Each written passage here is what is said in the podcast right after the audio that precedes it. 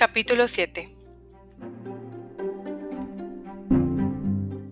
La propiedad del señor Bennet consistía casi enteramente en una hacienda de dos mil libras al año, la cual, desafortunadamente para sus hijas, estaba destinada por falta de herederos varones a un pariente lejano, y la fortuna de la madre, aunque abundante para su posición, difícilmente podía suplir a la de su marido.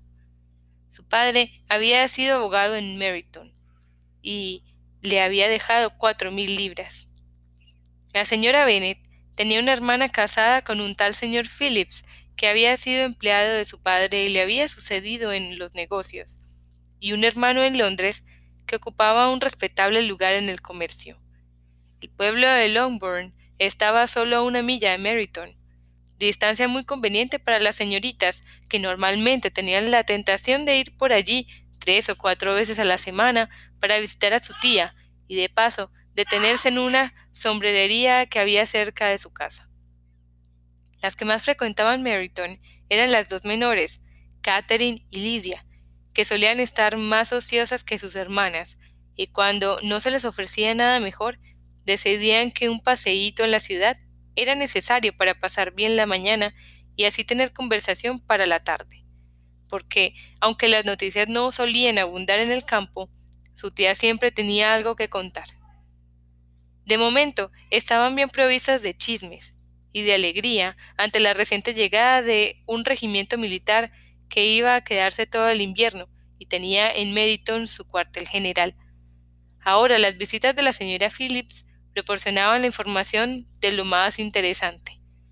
Cada día añadían algo más a lo que ya habían acerca de los nombres y las familias de los oficiales. El lugar donde se alojaban ya no era un secreto, y pronto empezaron a conocer a los oficiales en persona.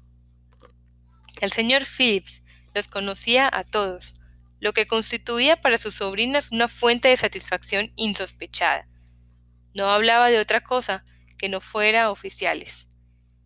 La gran fortuna del señor Bingley, de la que tanto le gustaba hablar a su madre, ya no valía la pena comparada con el uniforme de un alférez. Después de oír una mañana el entusiasmo con el que sus hijas hablaban del tema, el señor Bennet observó fríamente Por todo lo que puedo sacar en limpio de vuestra manera de hablar, Debéis de ser las muchachas más tontas de todo el país.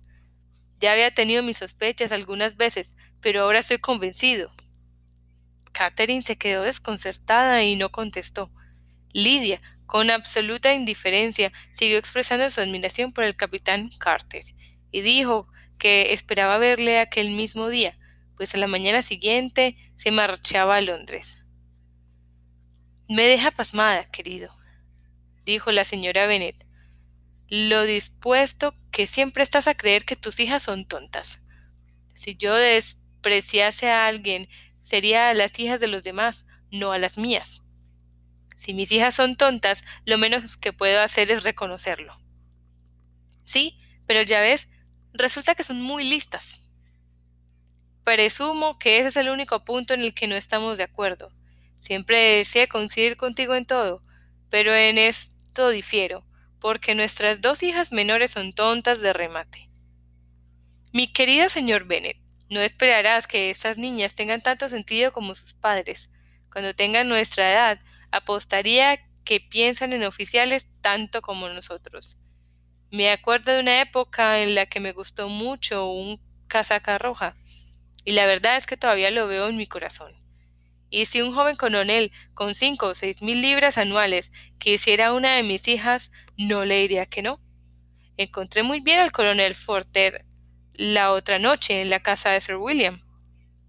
Mamá, dijo Lidia, la tía dice que el coronel Forster y el capitán Carter ya no van tanto a casa de los Wilson como antes.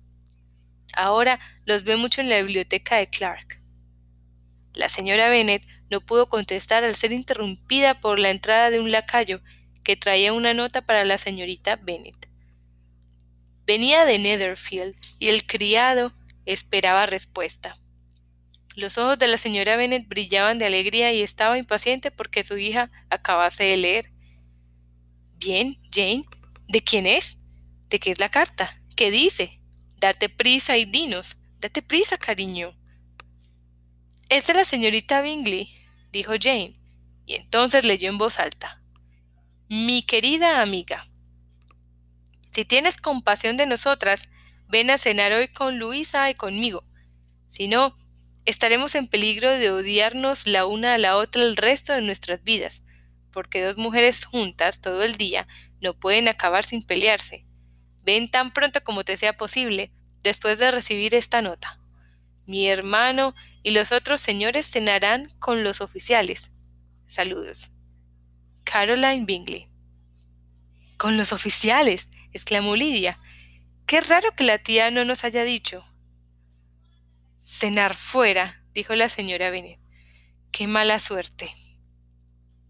¿Puedo llevar el carruaje? preguntó Jane. No, querida, es mejor que vayas a caballo, porque parece que va a llover, y así tendrás que quedarte a pasar la noche. Sería un buen plan, dijo Elizabeth, si estuviera segura de que no se van a ofrecer para traer la casa. Oh, los señores llevarán el landó del señor Bingley a Meryton, y los Hunt no tienen caballos propios. Preferiría ir en el carruaje. Pero querida, tu padre no puede prestarte los caballos, me consta. Se necesitan en la granja. ¿No es así, señor Bennet? Se necesitan más en la granja de lo que yo puedo ofrecerlos. Si puedes ofrecerlos hoy, dijo Elizabeth, los deseos de mi madre se verán cumplidos. Al final animó al padre para que admitiese que los caballos estaban ocupados, y por fin Jane se vio obligada a ir a caballo. Su madre la acompañó hasta la puerta pronosticando muy contenta un día pésimo. Sus esperanzas se cumplieron. No hacía mucho que se había ido Jane cuando empezó a llover a cántaros. Las hermanas se quedaron intranquilas por ella, pero su madre estaba encantada. No paró de llover en toda la tarde. Era obvio que Jane no podría volver. Verdaderamente, tuve una idea muy acertada, repetía la señora Bennet. Sin embargo, hasta la mañana siguiente no supo nada del resultado de su oportuna estratagema. Apenas había acabado de desayunar, cuando un criado de Netherfield trajo la siguiente nota para Elizabeth. Mi querida Lizzie, no me encuentro muy bien esta mañana, lo que supongo se debe a que ayer llegué calada hasta los huesos. Mis amables amigas no quieren ni oírme hablar de volver a casa hasta que no esté mejor. Insisten en que me vea el señor Jones. Por lo tanto, no os alarméis si os enteráis de que ha venido a visitarme. No tengo nada más que dolor de garganta y dolor de cabeza. Tuya siempre, Jane. Bien, querida, dijo el señor Bennet una vez Elizabeth hubo leído la, nota en alto. Si Jane contrajera una enfermedad peligrosa o se muriese, sería un consuelo saber que todo fue por conseguir al señor Bingley y bajo tus órdenes. Oh, no tengo miedo de que se muera. La gente no se muere por pequeños resfriados sin importancia. Tendrá buenos cuidados. Mientras esté allí, todo irá de maravilla. Iría a verla si pudiese disponer del coche.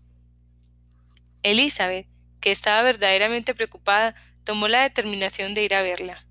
Como no podía disponer del carruaje y no era buena amazona, caminar era su única alternativa, y declaró su decisión. ¿Cómo puede ser tan tonta? exclamó su madre. ¿Cómo se te puede ocurrir tal cosa? Con el barro que hay, llegarías hecha una facha. No estarías presentable. Estaría presentable para ver a Jane, que es todo lo que deseo. Es una indirecta para que mande a buscar los caballos, Lizzie, dijo, dijo su padre. No, en absoluto. No me importa caminar. No hay distancias cuando se tiene un motivo. Son solo tres millas. Estaré de vuelta a la hora de cenar. Admiro la actividad de tu benevolencia, observó Mary. Pero todo impulso de sentimiento debe estar dirigida por la razón, y a mi juicio, el esfuerzo debe ser proporcional a lo que se pretende. Iremos contigo hasta Meryton, dijeron Catherine y Lydia. Elizabeth aceptó su compañía y las tres jóvenes salieron juntas. Si nos damos prisa, dijo Lidia mientras caminaba, tal vez podamos ver al capitán Carter antes de que se vaya. En Meriton se separaron. Las dos menores se dirigieron a casa de la esposa de uno de los oficiales, y Elizabeth continuó su camino sola. Cruzó campo tras campo paso ligero, saltó cercas y sortió charcos con impaciencia, hasta que por fin se encontró ante la casa, con los tobillos empapados, las medias sucias y el rostro encendido por el ejercicio. La pasaron al comedor donde estaban todos reunidos menos Jane, y donde su presencia causó gran sorpresa. A la señora Hurst y a la señorita Bingley les parecía increíble que hubiese caminado tres millas sola, tan temprano y con un tiempo tan espantoso. Elizabeth quedó convencida de que la hicieron de menos por ello. No obstante, la recibieron con mucha cortesía, pero en la actitud del hermano había algo más de cortesía. Había buen humor y amabilidad. El señor Darcy habló poco y el señor Hurst nada de nada. El primero fluctuaba entre la admiración por la luminosidad que el ejercicio le había dado a su rostro y la duda de si la ocasión justificaba el que hubiese venido sola desde tan lejos. El segundo solo pensaba en su desayuno. Las preguntas que Elizabeth hizo acerca de su hermana no fueron contestadas favorablemente. La señorita Bennet había dormido mal, y aunque estaba levantado, tenía mucha fiebre, y no estaba en condiciones de salir de su habitación. Elizabeth se alegró de que la llevasen a verla inmediatamente, y Jane, que se había contenido de expresar en su nota cómo deseaba esa visita, por miedo a ser inconveniente o, alarmarlos, se alegró muchísimo al verla entrar. A pesar de todo, no tenía ánimo para mucha conversación. Cuando la señorita Bingley las dejó solas, no pudo formular más que gratitud por la extraordinaria amabilidad con la que trataban en, aquella casa. Elizabeth la atendió en silencio. Cuando acabó el desayuno, las hermanas Bingley se reunieron con ellas, y a Elizabeth empezaron a parecerle simpáticas al ver el afecto y el interés que mostraban por Jane. Vino el médico y examinó a la paciente, declarando, como era de suponer, que había cogido un fuerte resfriado y que debían hacer todo lo posible por cuidarla. Le recomendó que se metiese otra vez en la cama y le recetó algunas medicinas. Siguieron las instrucciones del médico al pie de la letra, ya que la fiebre había aumentado y el dolor de cabeza era más agudo.